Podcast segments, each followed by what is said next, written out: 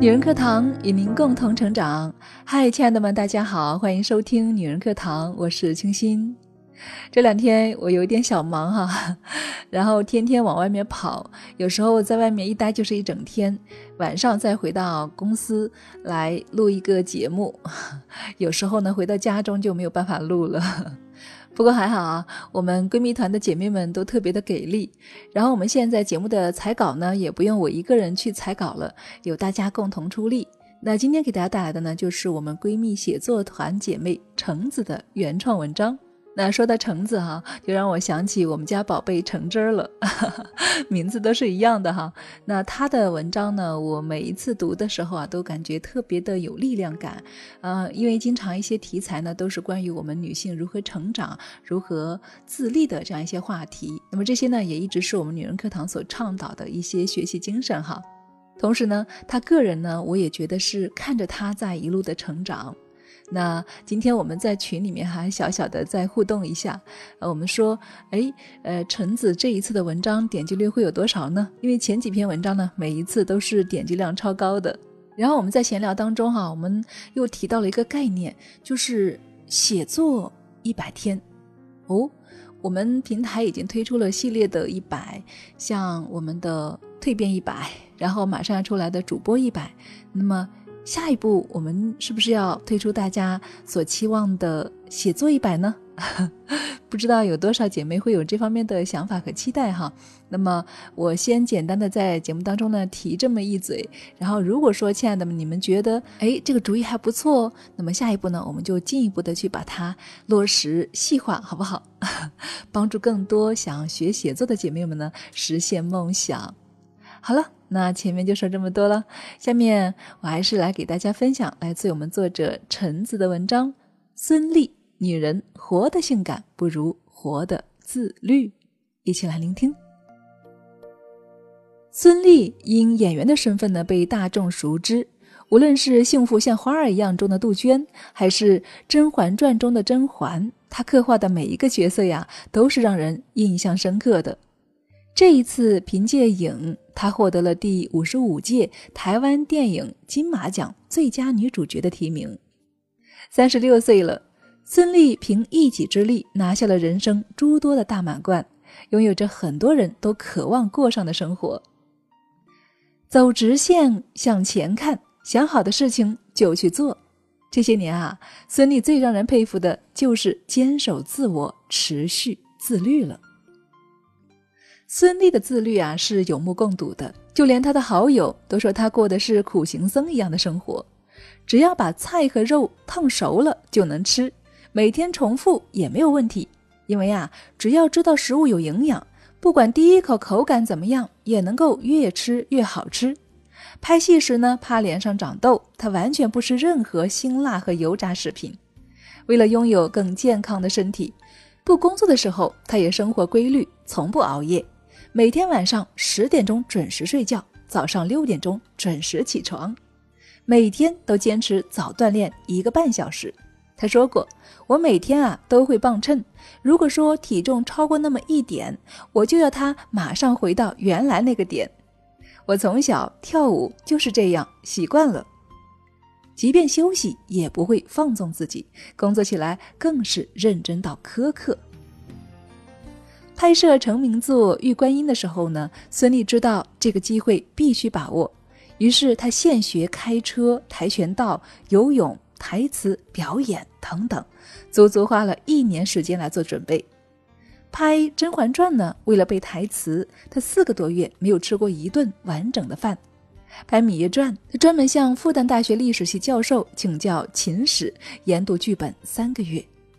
拍《那年花开时》，他除了熟读自己的剧本，还会研究搭档的剧本。孙俪是少产精产的演员，虽然一两年才拍一部，但是霸屏率啊很高。他认为自己的成绩很大程度是来自于刻苦与自律，所以呢就更加珍惜每次的机会了。如今成名了，他却依然踏踏实实，从不偷懒，因为他始终告诫自己。如果不努力，明天的戏就不属于我了。对于孙俪来说，自律应该已经是融入到了灵魂，因为他知道，从现在的你到理想的你，有且只有自律一条路可以走。就像他说的。我觉得机会让你得到了，还不完全属于你。只有你做好了，真正站在舞台上那一刻，它才真正的属于你。戏里戏外呢，我们看到的更多是娘娘的拼狠，但其实她释放出的爱心也不比别人少。在二零零二年刚拍摄完《玉观音》的时候。孙俪呢，就通过一档节目认识了贫困孩子向海清。当时正读高一的向海清，因为经济原因呢，面临辍学。孙俪就毫不犹豫地开始资助他，帮他完成求学之路。之后又投身于流浪狗、流浪猫的保护，和邓超一起开设了“等花开”杂货铺，并将全部的营收捐给了亚洲动物基金。就连拍摄《甄嬛传》里出现的猫咪，它也取名叫小芳，带回家一养就是八年。当然了，孙俪更多的爱还是给了家庭和孩子。她说过一句话：“没孩子的时候我有规矩，有孩子的时候呢，我就有孩子。”孙俪对孩子的宠呢是出了名的，有时候啊，她甚至自嘲说把邓超也当孩子养了。无论多么的忙碌，他都要坚持给两个孩子读故事。会和孩子一起像朋友一样聊天儿，会带女儿一起去学攀岩，而不只是呢当做一朵温室的小花来养。带孩子做瑜伽、做手工、四处逛，看似是没有目的的玩儿，但是孙俪的育儿哲学其实就是陪伴、用心观察、拥抱、爱。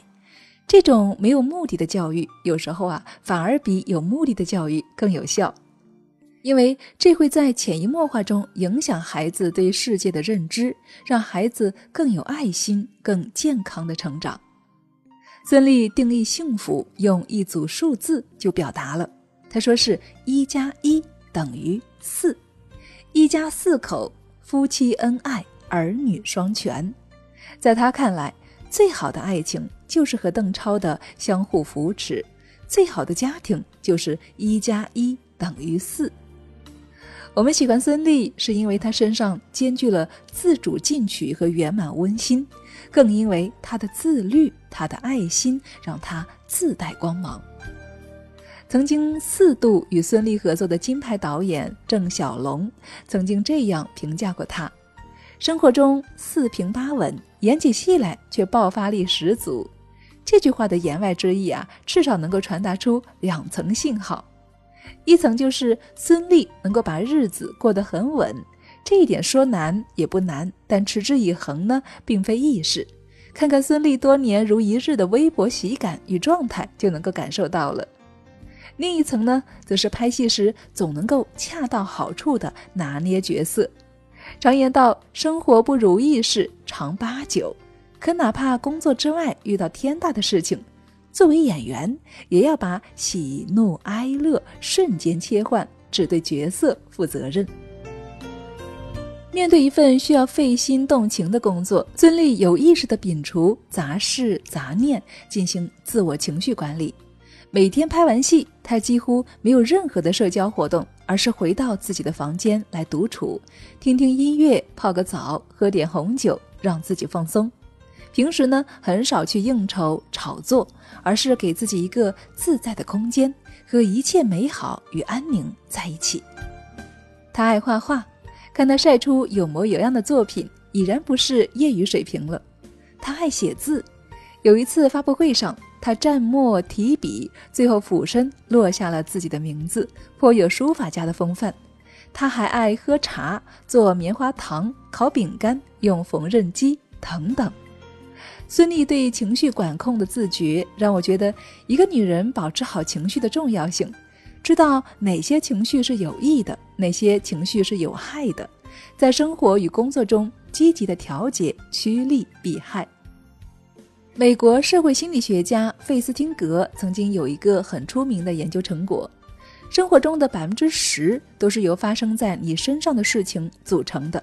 而另外的百分之九十呢，则是由你对所发生的事情如何反应所决定的。换句话说，就是生活中只有百分之十的事情我们没有办法掌控，而另外的百分之九十呢，我们完全是可以自己来主宰的。所以啊，决定人真正运气的，其实并不是某种神力，而是心态。好了，亲爱的们，那么今天的分享呢，就是这些内容了。那我们最后哈，我们的橙子呢也有话跟大家说：，与其啊羡慕孙俪式的成功，不如学习孙俪式的自律。我相信，无论做什么，你要脱颖而出，让别人看到你一定会付出比别人多得多。他的亲身经历告诉我们，你必须十分的自律，才能够显得毫不费力。好了，亲爱的们，那么今天的分享就是这样喽。感谢亲爱的们聆听与陪伴，我是清新。本期就是这样喽，我们下期再见。